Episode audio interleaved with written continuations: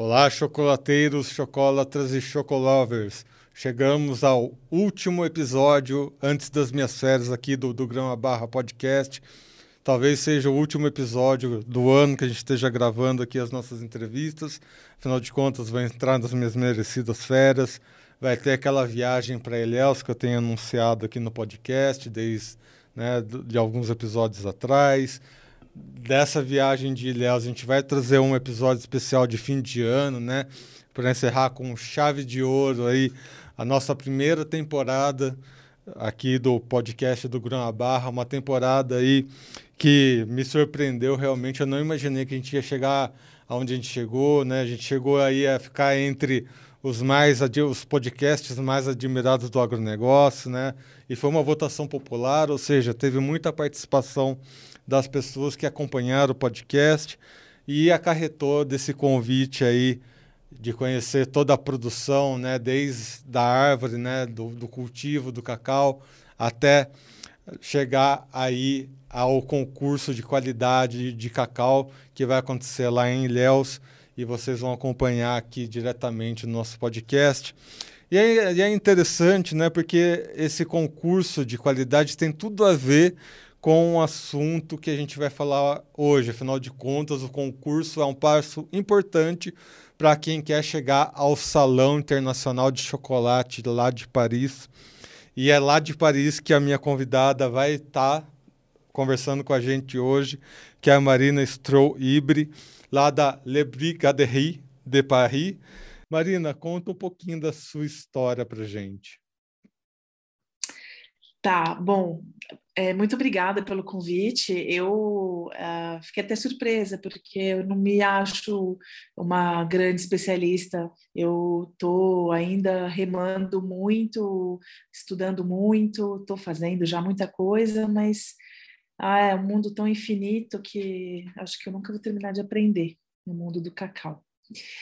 Uh, bom, minha vida são várias vidas, na verdade. Eu vou fazer um resuminho. Eu, na verdade, eu sou formada em Relações Internacionais é, pela PUC de São Paulo e eu trabalhei muitos anos na Embaixada da França. Eu sempre tive uma ligação muito forte com a França.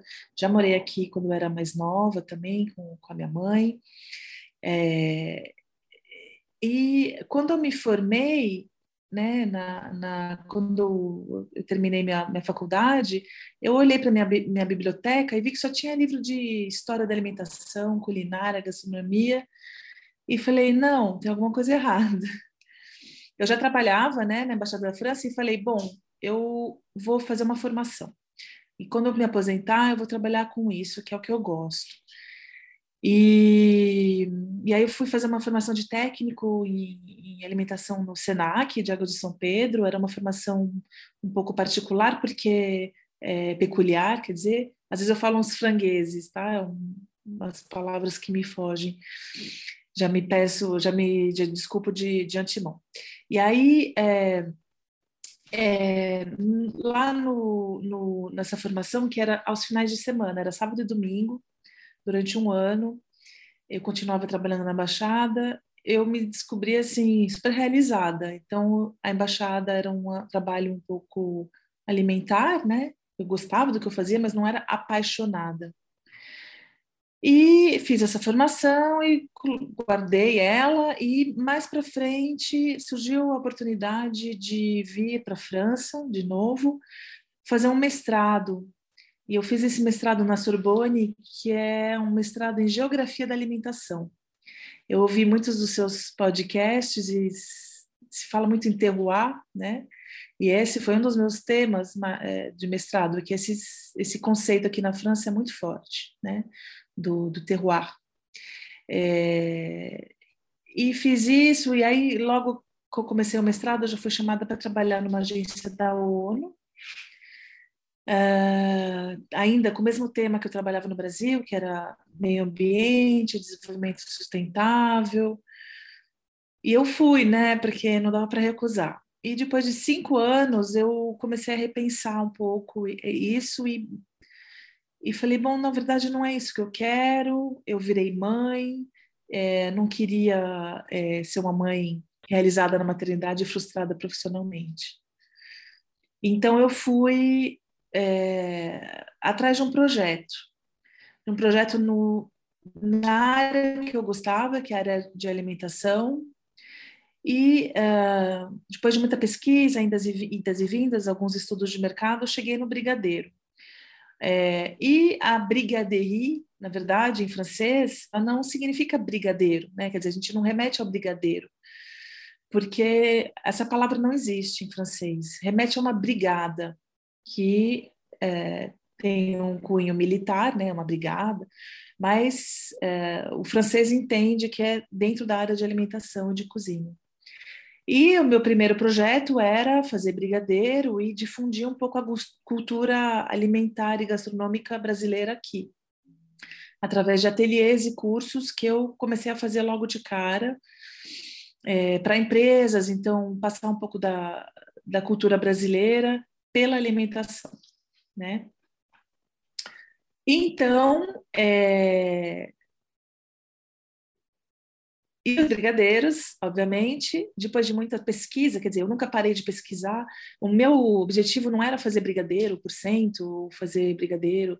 Era, assim, pegar um, uma coisa que é nosso, faz parte do nosso patrimônio cultural, né, que é o brigadeiro, e uh, sublimar esse brigadeiro e adaptar um pouco ao paladar do francês. Então, nas minhas, nas minhas pesquisas para encontrar o melhor chocolate, para fazer o melhor brigadeiro, eu comecei em 2013, 14 a, a comecei, comecei a namorar um pouco esse assunto do cacau. Em 2015 eu decidi que eu queria me aprofundar nessa história de cacau. É, e fiquei procurando algumas formações aqui na França, não tinha. Não tinha nenhum curso, nada que pudesse me, me formar, né? Então, eu, uh, continuo, eu comecei a pesquisar muito sozinha. Comprei muitos livros, a maioria da literatura que eu encontrei era em inglês, uh, por razões óbvias, né? O movimento Bentubar nasceu lá nos Estados Unidos, e poucas coisas em francês. E foi em 2018 que eu consegui ir ao Brasil, porque eu encontrei um, um curso que foi incrível para mim, com é, o Rogério da Mestiço e a Arcélia da Mission. E esse curso foi assim o, o que é, desenganchou o meu projeto. Então, falei, bom, agora o meu projeto é em torno do cacau. O brigadeiro faz é, é um, é um dos produtos né, que eu faço. E assim, resumidamente, foi aí que eu mergulhei nesse mundo né? Foi esse o caminho, é, meu caminho. O Bintu Bar tem muito sentido para mim, porque é, no meu trabalho de relações internacionais e na própria ONU, é, essa, essa, esse cunho social é muito forte, né? Então, para mim, faz muito sentido eu estar tá fazendo o que eu amo e estar tá, uh, contribuindo de alguma forma é, na melhoria né, de, de, condições de vida de, desses plantadores ou colhedores de cacau, é, todas essas comunidades que vivem do cacau, que faz parte da nossa raiz brasileira, né? em todos os sentidos, tanto por ser nativo da bacia amazônica, né, o cacau, quanto é, dentro da história do, do, da civilização moderna brasileira, né? O papel desse, desse produto, dessa fruta, desse ingrediente. Então, para mim, assim, hoje eu estou bem realizada. Né? Essa é a minha história, resumidamente. Já foi longa. Bom, Marina, uh, mas ao longo da sua explicação né, sobre sua história, você falou aí sobre a questão do terroir e o quanto os franceses uh, eles dão importância para essa palavra que quando a gente olha sobre essa questão para o Brasil, essa questão da origem principalmente, né, uh, da onde que vem os nossos cacaus, da onde que vem o nosso chocolate, não só no setor de chocolates e de cacau, mas eu vejo num, num geral, né, nos cafés, nos vinhos, a gente ainda está engatinhando nessa questão, né, de dar importância para as nossas originações. Se quando a gente vê uma União Europeia e a França tenham uma boa uh, importância, né, uma boa influência com relação a isso, França, Itália, Holanda, enfim, que são grandes países produtores aí da, da Europa, eles foram muito influentes com relação a isso, de dar importância para suas originações, para vocês terem uma ideia, por exemplo, né, quando você fala em champanhe, não é esses espumantes, né, que a gente toma por aí, tá, pessoal? Champanhe é um produto específico da região de Champagne que fica lá na França, por exemplo.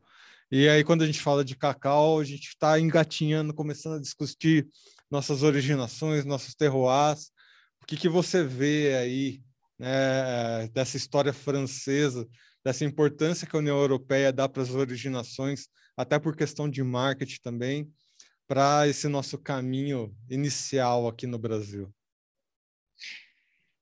Olha, primeiro eu acho assim, eu vou fazer um parênteses com relação à a, a, importância do terroir, que porque aqui na França ou na Europa de maneira geral, a, a relação com esses produtos de origem é, controlada, né, que a gente chama AOC, é, é, é, muito, mais, é muito mais antiga, antiga do que no Brasil. Né? Então, a gente não dá nem para comparar, porque são duas, é, duas idades diferentes de evolução da, de, de, de, de um processo, né?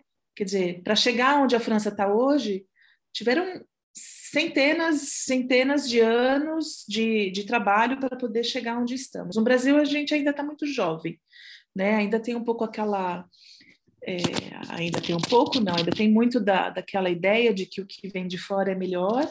Isso é, infelizmente, eu acho que ainda vai demorar muitos anos para a gente conseguir valorizar mesmo o que é do Brasil, né, o que é nativo, original. Daí, é, isso é um, um, ponto que eu acho importante é, é levantar muitas, muitas coisas têm sido feitas. Eu acompanho de longe, mas eu acompanho aí no Brasil. Então, assim, tá evoluindo muito bem. Eu estou muito, muito orgulhosa, estou muito feliz de ver tudo que tem sido feito. Mas também a gente não pode se enganar, porque, como você disse, é, apelação de origem, denominação de origem, tem um lance de marketing muito forte, né? Então, por exemplo, tem produtores de vinhos espumantes é, vizinhos à região da Champagne que tem um terroir incrível, mas que não podem é, vender com o nome Champagne porque não estão na área delimitada, precisamente delimitada é, da denominação de origem para poder colocar o nome Champagne. Então, o produto acaba não sendo tão valorizado e é um produto tão bom ou melhor do que muitos champanhes né, feitos lá.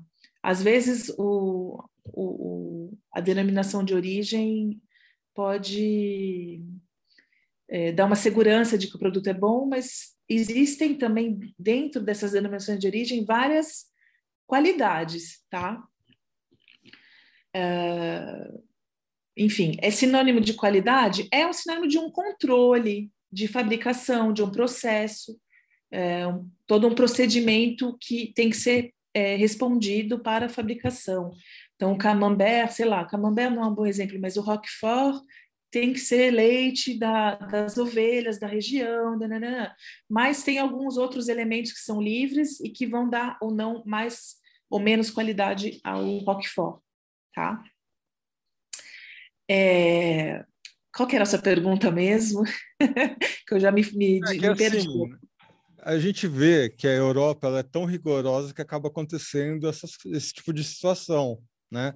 Uh, você vê a região da Champagne sendo delimitada e aí o, o, o, vizinho da, da região não pode usar o nome, enquanto que aqui no Brasil você pega, às vezes, até uma cidra tá com o nome de champanhe, né? Uma coisa que não tem nada é, a ver. Isso é... Mas é coisa de Brasil. Mas também. É... É, mussarela, já virou mussarela, eu dou muita risada, né? A mozzarella virou mussarela.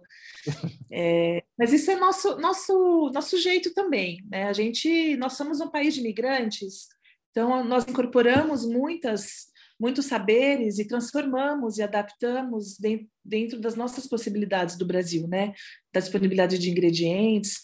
Óbvio que é, é, chamar um vinho é, espumante de ou uma cidra de champanhe é uma heresia, né? Mesmo porque a cidra teoricamente nem é feita de uva, é feita de maçã. Mas eu acho que assim, o, essa questão das, das denominações de origem são importantes para padronizar uma qualidade mínima, né? Pelo menos de na, na produção e, e para o consumidor ter um produto é, sabendo que o que ele tá para que ele está pagando é aquilo que é, né? Não é, não tem enganação, né? Não tem nenhum tipo de é, gambiarra, enfim, por trás. É o que é. Tem um controle. Então, eu acho que é, é, seria legal assim a gente é, investir mais, talvez, nessa questão aí no Brasil, porque temos muitas coisas maravilhosas. Tem, tem, tem iniciativas maravilhosas aí, a Arca do Gosto, a própria. Uh, a própria Alex Atala, que tem o Instituto ATA, que faz um trabalho de valorização muito legal de produtos nativos, a Ana Luísa Trajano, que inclusive mora aqui, que tem o Instituto Brasil Agosto, que valoriza né, é, saberes e produtos e saberes é, originais do Brasil, que são nossos, que não foram é, importados de fora, que foram construídos por toda a nossa é, construção é, identitária, né? Que são muitas influências, mas tem coisas nossas e, e nós nós criamos coisas também. Então é super importante essa valorização. Agora o terroir é outro assunto. Então tem a denominação de origem, porque o, a denominação de origem é um lugar com regras de, de produção, né? Então, para ter essa denominação de origem, precisa participar de um, fazer parte de um território e produzir é, de certa forma, né? Tem uma, algumas regras a serem seguidas.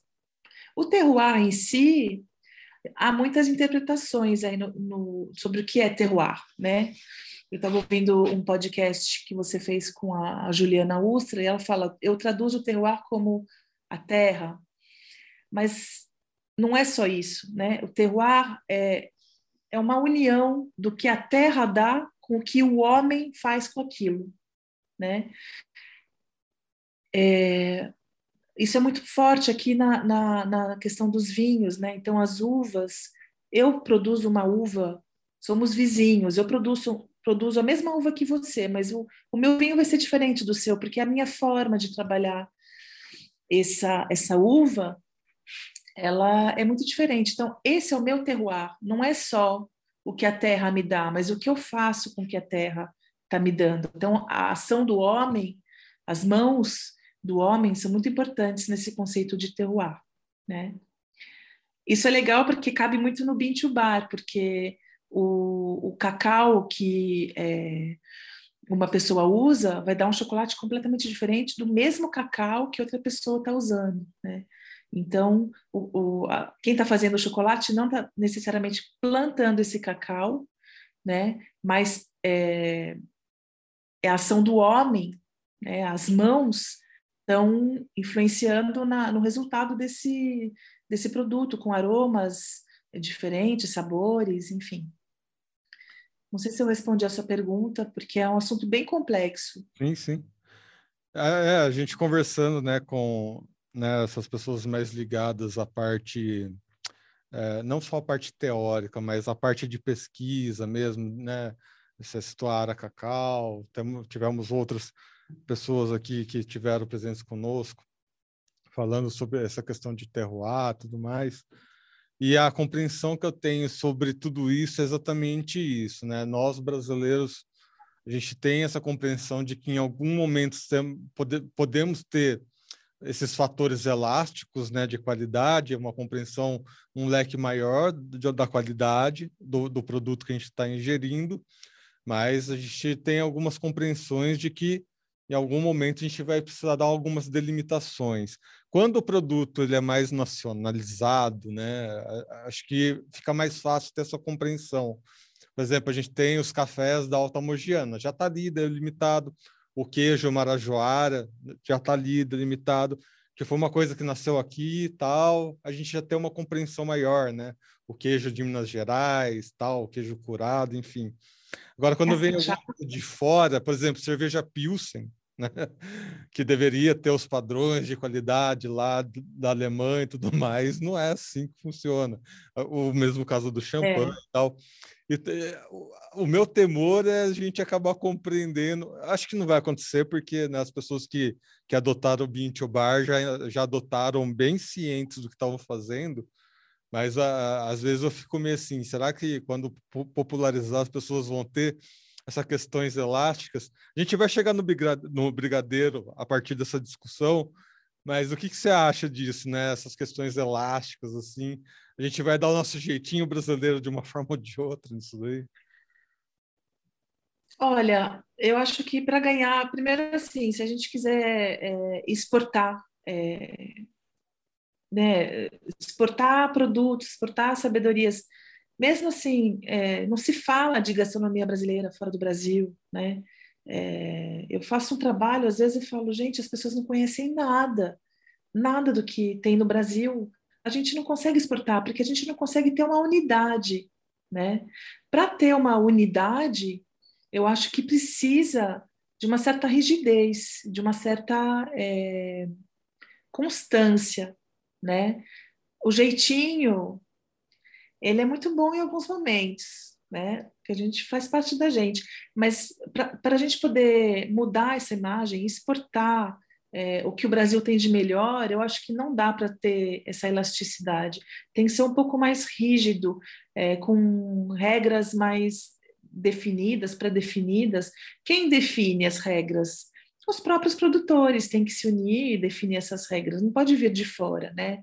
A cerveja, Pilsen, por que não né, desenvolver uma, uma forma de fermentação no, da, da cevada ou de outro cereal brasileiro para fazer uma cerveja é, brasileira e exportar isso como uma sabedoria né, é, nossa, né, sem ter que importar a sabedoria tem muitas sabedorias aí. Eu acho que precisa ser, é, elas, elas precisam ser estruturadas. Enfim, é, é, é, o caminho é muito longo e tem muita coisa para ser feita ainda pela frente. Já tem muita coisa sendo feita, mas eu acho que ainda vai demorar. Eu não, não é pessimismo, eu sou muito, eu sou muito realista. Eu olho para o Brasil e vejo temos muito trabalho pela frente, muito. E é aqui que a gente chega no nosso ponto do brigadeiro. Porque o brigadeiro ele é brasileiro, mas aqui né, a gente faz brigadeiro com leite condensado, às vezes, às vezes usa né, chocolate em pó 50%, às vezes usa um achocolatado. É, é. O, o, brigadeiro, ele é essa questão elástica do brasileiro. Uh, e de repente começou a gourmet, não sei se você chegou a pegar isso aqui, né? A gourmetização dos brigadeiros, tudo mais. Como é que você compreende essa história do brigadeiro e a, a chegar a ponto de levar aí para a França? É engraçado isso. Eu, eu quando eu vim para cá ainda não tinha. Eu cheguei aqui em 2006, né? Então não tinha essa essa onda da, da gourmetização do brigadeiro. Veio depois. É... O, o brigadeiro é o seguinte: cada um tem a sua receita né? E todas são válidas. Não existe o melhor ou o pior. Existe assim a base, que é o leite condensado. Depois, cada um coloca o chocolate ou o cacau que quiser, né? Tem gente que coloca creme de leite, tem gente que coloca, tem gente que coloca gema de ovo, tem gente que coloca sei lá o quê.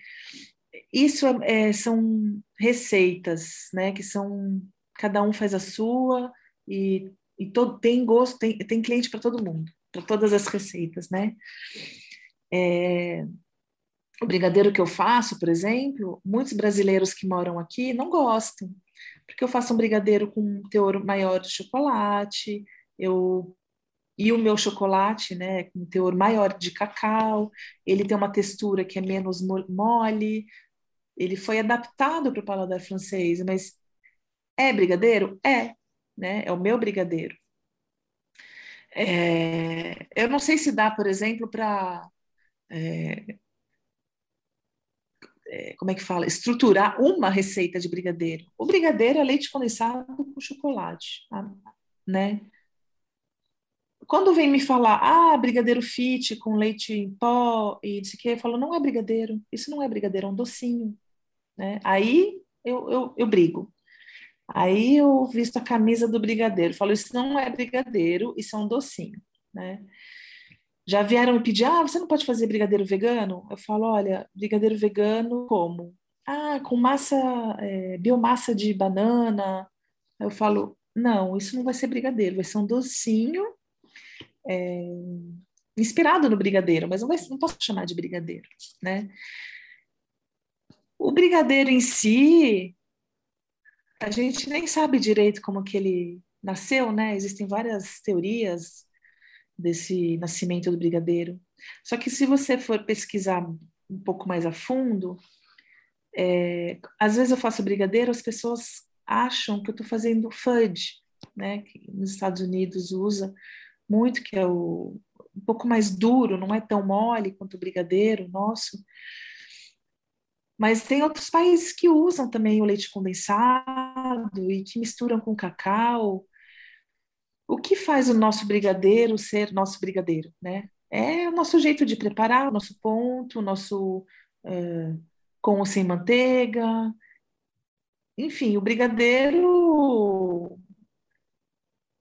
para mim, não, não dá para institucionalizar dessa forma, né? É, eu acho que se a gente quiser, por exemplo, padronizar um brigadeiro, teria que dizer brigadeiro é feito com leite condensado e chocolate. Se você quer fazer o seu leite condensado caseiro, tudo bem. Se você quer usar chocolate achocolatado, chocolate amargo, uh, amargo não, preto, né? Chocolate em pó, chocolate em barra, o que, faça o que você quiser, mas tem que ter chocolate. Acho que nesse sentido daria para fazer um, um, brigadeiro mais estruturado é, enquanto patrimônio, né? E aí, para esse pessoal criativo que acha que outras coisas são brigadeiros, dá outro nome, né?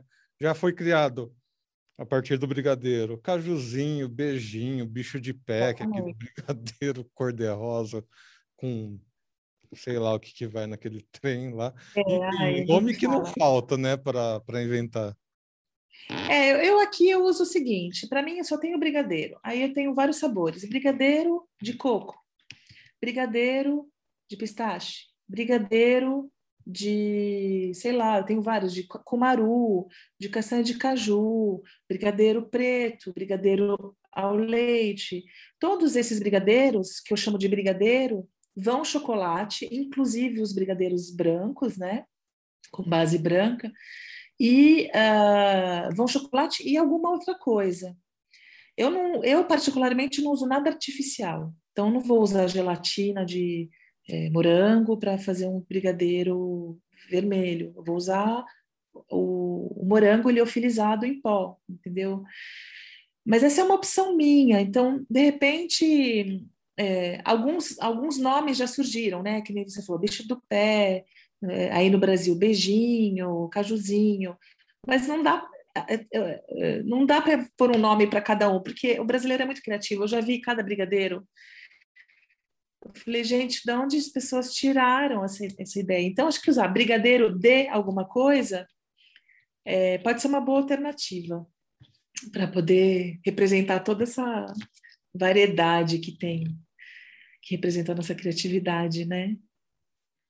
E tem uma mania, uma mania estranha também, eu quero saber se está acontecendo aí, que é colocar leite ninho em tudo e eh, Nutella, né? Aquela pasta de Nutella, em tudo. Acontece aí também? Não, não, isso, isso me choca muito. É, Para que colocar leite ninho? Eu não entendo. Aliás, eu tive uma conversa esses dias com um confeiteiro brasileiro, com, quem eu me encontrei, e ele me mostrando as, as coisas que ele tinha feito com leitinho. E eu falei, mas por que você usa leitinho? Por que, que não pode usar um leite em pó? Ele não sabia me responder. É, eu acho assim, são ondas. A Nutella, a Nutella aqui não se usa muito a Nutella na, na preparação. Nutella é um produto que se come em cima do pão, do crepe, né? A gente não cozinha muito com Nutella aqui na França. É, mesmo porque a Nutella tem até uma conotação infantil, assim, é, é, quem gosta de Nutella são as crianças, e um adulto que gosta de Nutella é um adulto que tem até um paladar mais infantil aqui na França. Então, eu acho que tem até a ver, falando, pensando agora, com uma, uma, uma certa. É, o, o, paladar brasileiro talvez seja um pouco paladar infantil. Eu não estou julgando, nem criticando, nem catalogando, assim, é só um, uma reflexão, né? É, não é nem melhor nem pior, mas talvez seja ah, assim. Por isso que a gente gosta tanto do leite ninho, que é um leite de bebê, que é mais doce, né? É diferente do leite em pó. A Nutella é puro açúcar. É... Então, talvez seja um pouco também parte da nossa identidade de um paladar mais infantil, ou desse amor ao açúcar que a gente tem no Brasil, né? A refletir. Isso pouco a pouco vem mudando, né? A gente vê que o consumo de açúcar no mundo inteiro e no Brasil não é diferente, está diminuindo. Mais pessoas já me falaram dessa questão, né, do brasileiro ter esse paladar uh, de criança, né? Um paladar infantil tal.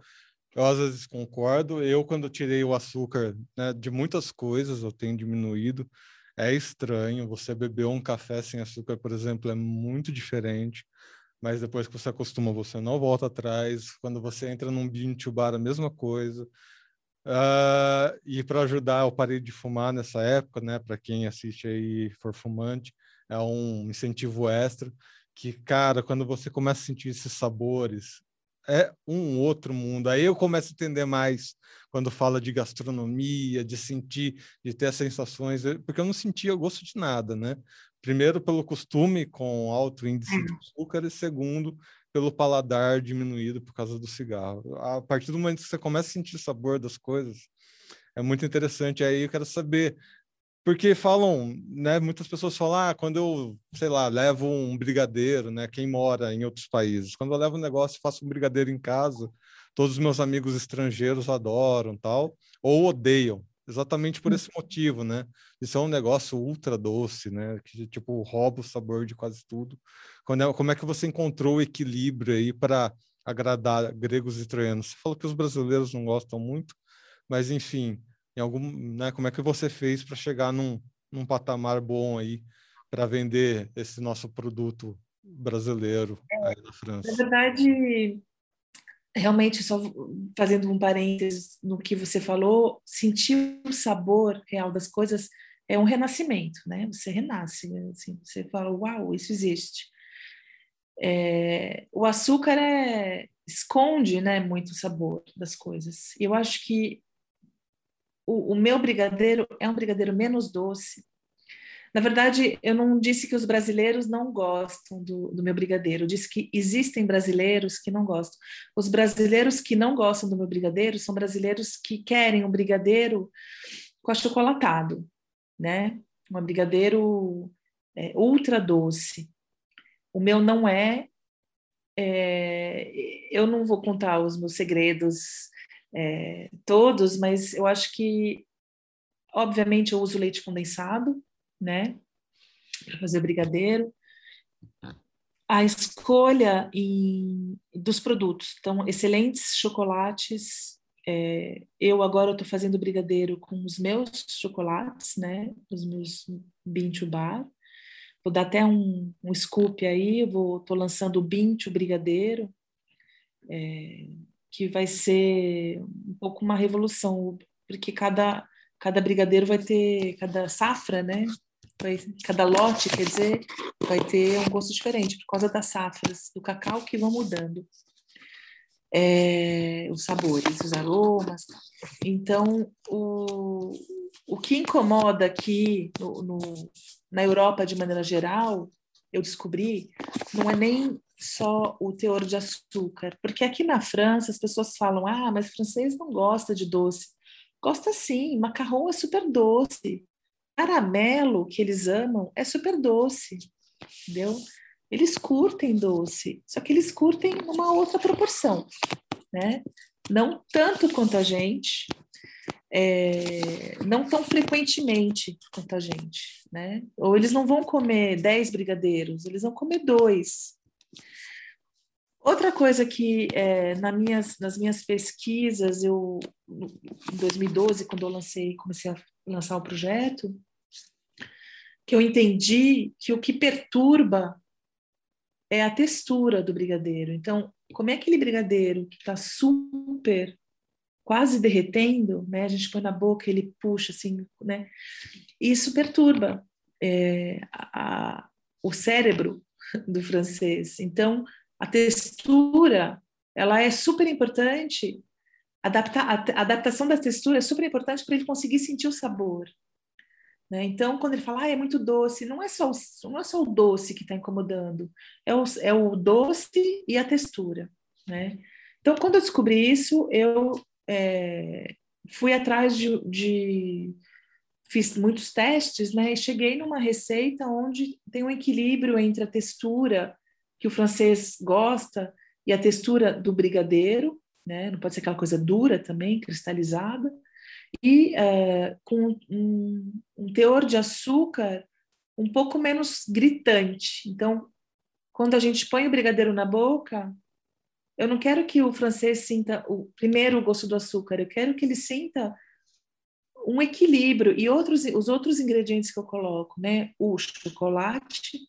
Então ele tem que sentir tudo de uma vez, não sentir o açúcar e aquela textura mole. Tudo tem que ser equilibrado. E eu acho que desde 2012 eu estou fazendo um trabalho aí de formiguinha também, que é educar, trazer alguma coisa nova, né? É, o francês é muito, muito, muito fechado, muito bairrista para o que vem de fora. É, demora muito tempo para integrar, né? Depois, quando integra, vira deles. Mas eu estou aí desde 2012 batalhando e, bom, vamos que vamos, né? A gente chega aos nossos pontos finais aqui da entrevista, que é o Salão do Chocolate de Paris, que é o Prêmio Cannes, Isso. né? É o Prêmio Cannes, para quem não conhece, para quem só conhece aquela coisa de Oscar, tal, o Prêmio Cannes é o maior prêmio de cinema lá da França, e o Salão de Chocolate é o equivalente aqui para os nossos chocolates. E o Brasil já levou vários Cannes para casa no chocolate, no caso. Uh, e a Marina vai estar tá lá ajudando, né? Vai ter uma comitiva de brasileiros lá, paraenses, são quatro, né? Uh, se eu não me engano, uh, representantes do Brasil indo para lá esse ano. Aliás, daqui a alguns hum. dias, né? Marina está toda apurada é. para receber esse pessoal lá. Então, Marina, o que, que representa o Salão do Chocolate de Paris? E o que, que representa ter tantas pessoas, né? quatro representantes brasileiros indo para lá. Indo para aí, no caso, né?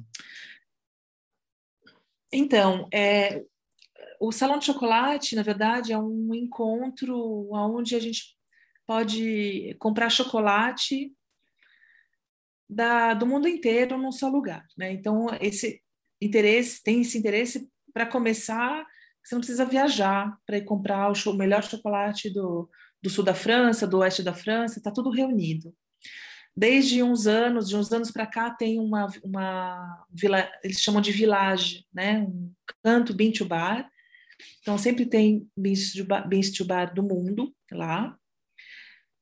Uh, é, uma loucura a feira, o, o, salão, porque é muita gente, muita gente, muita gente, e é, é uma adrenalina intensa de pessoas que amam chocolate e de também é, profissionais da área que estão atrás de novos é, fornecedores né, de cacau ou até de fornecedores de chocolate para trabalhar o chocolate, porque tem o chocolatier, e o chocolate maker, né?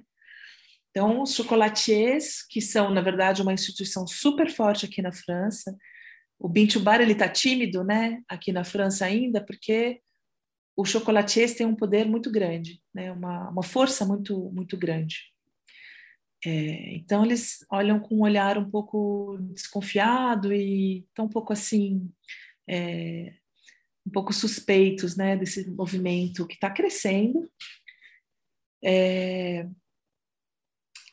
então, isso é uma coisa. Outra coisa, eu estarei esse ano. Eles queriam que eu tivesse um stand de brigadeiro.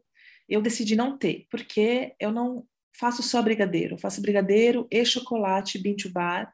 Eu trabalho com sete origens brasileiras, tá? Eu tenho sete fornecedores brasileiros de cacau. Eu fiz uma importação muito grande agora e está super atrasada por causa da crise nos transportes marítimos, está tudo muito confuso, tudo é culpa do Covid, é, todo mundo coloca a culpa no Covid, mas realmente afetou muito. Então, como eu não tenho cacau o suficiente para ter o stand, eu tomei a decisão de não fazer um stand só de brigadeiro. Eu vou participar ano que vem. De todo modo, eles têm um salão virtual e eu já faço parte há, há muito tempo desse salão virtual, onde todo mundo é um grande, a maior loja de chocolates da França. Que todo mundo, você pode comprar chocolate de vários, vários é, lugares diferentes numa uma loja só, né?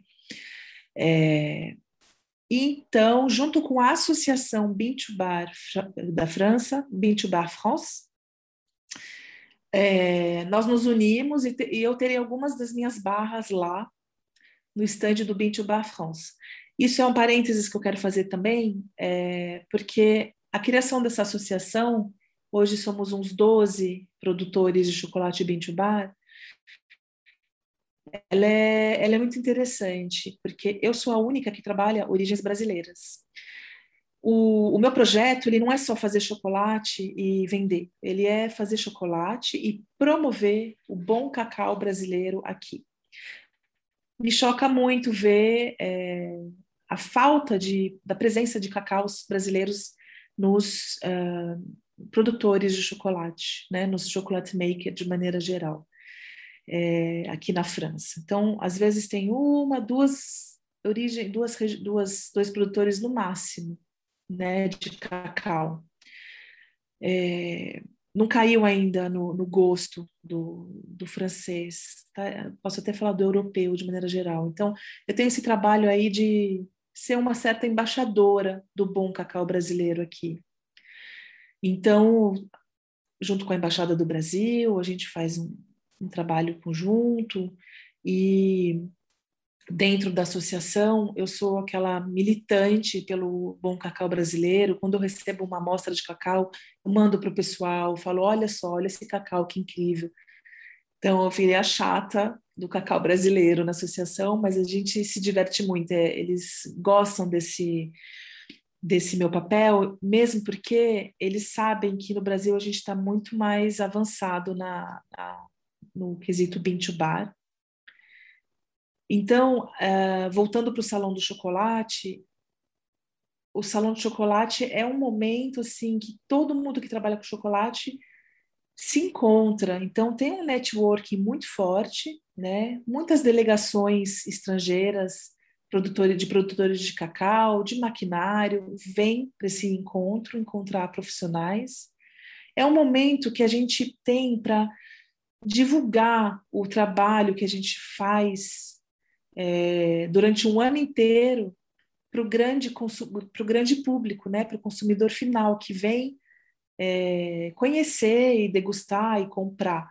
Então, a gente é, tem um trabalho de, de, educação, de transmissão que é feito nessa, nesse encontro do Salão de Chocolate, que é super importante também. E a cereja do bolo é poder encontrar com, alguns dos meus fornecedores de cacau aí do Brasil aqui. É, nesse ano vai ter um dos meus fornecedores que o senhor João Evangelista, eu estou assim super emocionada e ansiosa de encontrar com ele, eu quero que ele veja assim como ele é importante, né? O trabalho que ele faz lá de colher um cacau selvagem ou de plantar um cacau dentro de um projeto de agro uh, reflorestamento familiar. A importância que isso tem, o impacto que isso tem no mundo, ele não tem noção, né? Ele não, ele não tem essa dimensão. E é muito emocionante. Eu estou assim tão ansiosa de poder encontrar com ele, mostrar para ele o que que ele faz, né? Porque a gente só existe por causa desses é, dessas pessoas, dessas famílias que estão aí plantando ou colhendo, né? No caso de um cacau selvagem. Então é assim maravilhoso. É um momento de muita adrenalina, muita é, muitas emoções, o salão de chocolate. Não é assim financeiramente super interessante, né? Porque o, o trabalho do cacau, do Mintupar, é um trabalho muito longo, a gente demora muito tempo, é tudo muito artesanal, mas os resultados desse salão de chocolate, inclusive financeiros, a gente colhe durante um, um ano inteiro, até mais, né? É, é um evento assim que quem trabalha na área tem que fazer uma vez na vida. Eu estava conversando esses dias com a Juliana da, do Vale do Putumuju, que é presidente da Associação Bintubar é, Brasil, né? Eu falei para ela, a gente precisa organizar uma delegação do Bintubar Brasil para cá, porque quem melhor para representar todas as, as os terroirs brasileiros de cacau do que a Associação Bintubar Brasil, né? Que está fazendo um trabalho maravilhoso, inclusive é uma referência, inclusive para a nossa Associação Bintubar aqui na França. É, e isso é uma coisa que vale a pena investir, né? O mundo está voltado, o mundo do chocolate está voltado para esse evento que vai acontecer semana que vem. E tá com esse, esse, esses produtores de cacau aqui nesse momento é muito muito gratificante. Não tem isso não tem preço. É muita emoção, é muito é, é assim é a medalha, né? Acho que é uma medalha, uma medalha para quem trabalha com chocolate, que nem eu. Muito bem. Só para complementar, João Evangelista, eu sei que você acompanha aqui o nosso podcast, não deu para a gente conversar esse ano, mas ano que vem a gente vai conversar, estamos preparados aí. É importante, né, a gente dar sempre esses avisos, né, que você faz a diferença na vida da Mariana, vai fazer faz a diferença no mundo dos chocolates em Paris, faz a diferença aqui para esse podcast, faz a diferença para quem ouve o podcast, todos os produtores de cacau, já estendendo aqui, né, a gente cita o João Evangelista pela ocasião. João Tavares, que está indo para lá também, já passou por aqui, enfim, todos os produtores de cacau levando aí, e pessoas, né, como a própria Marina, já agradecer aqui também, que levam aí nossos uh, sabores brasileiros do mundo afora. A gente tem muito aí a andar, né, passos de formiguinha, mas a gente chega lá.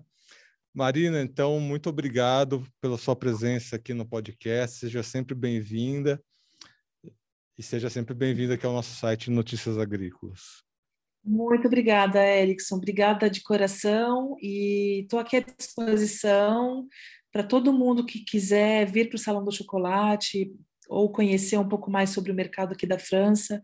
Eu acho que temos todos que dar as mãos é, para poder crescer juntos, né? Então, estou super à disposição. Mais uma vez, a gente está finalizando aqui a primeira temporada, já vale aí também, né? Apex, vamos prestar atenção no Salão do Chocolate, levar Bean to Bar, entre em contato lá com a Associação Bean to Bar, vamos fazer isso acontecer, né? Não é só a Nuga, todo mundo olha para a Nuga, né? Por ser aquela mega coisa do, do mundo da alimentação, tal, mas tem outras coisas acontecendo também, vamos prestar atenção. Apex, Marketing Brasil, hein? Vamos cobrar. Eu sei que vocês escutam aqui o Notícias Agrícolas também. Vamos lá, pessoal, vamos se mexer aí é para as coisas acontecerem. Tem muitas coisas acontecendo no mundo aí. Verdade. E jogar uma coisa aí para o universo, né? Quem sabe ano que vem o podcast está lá no Salão do Chocolate. A gente tá. Oh, seria incrível. É, a gente joga para o universo, que o universo retrai, a gente vai adiante aí, e, enfim, não vamos. É. Bom, amigos, finalizamos então provavelmente a primeira temporada aqui do nosso podcast do Grão a Barra. Agradeço muito quem nos acompanhou ao longo desse ano. Ano que vem tem mais, tem a segunda temporada.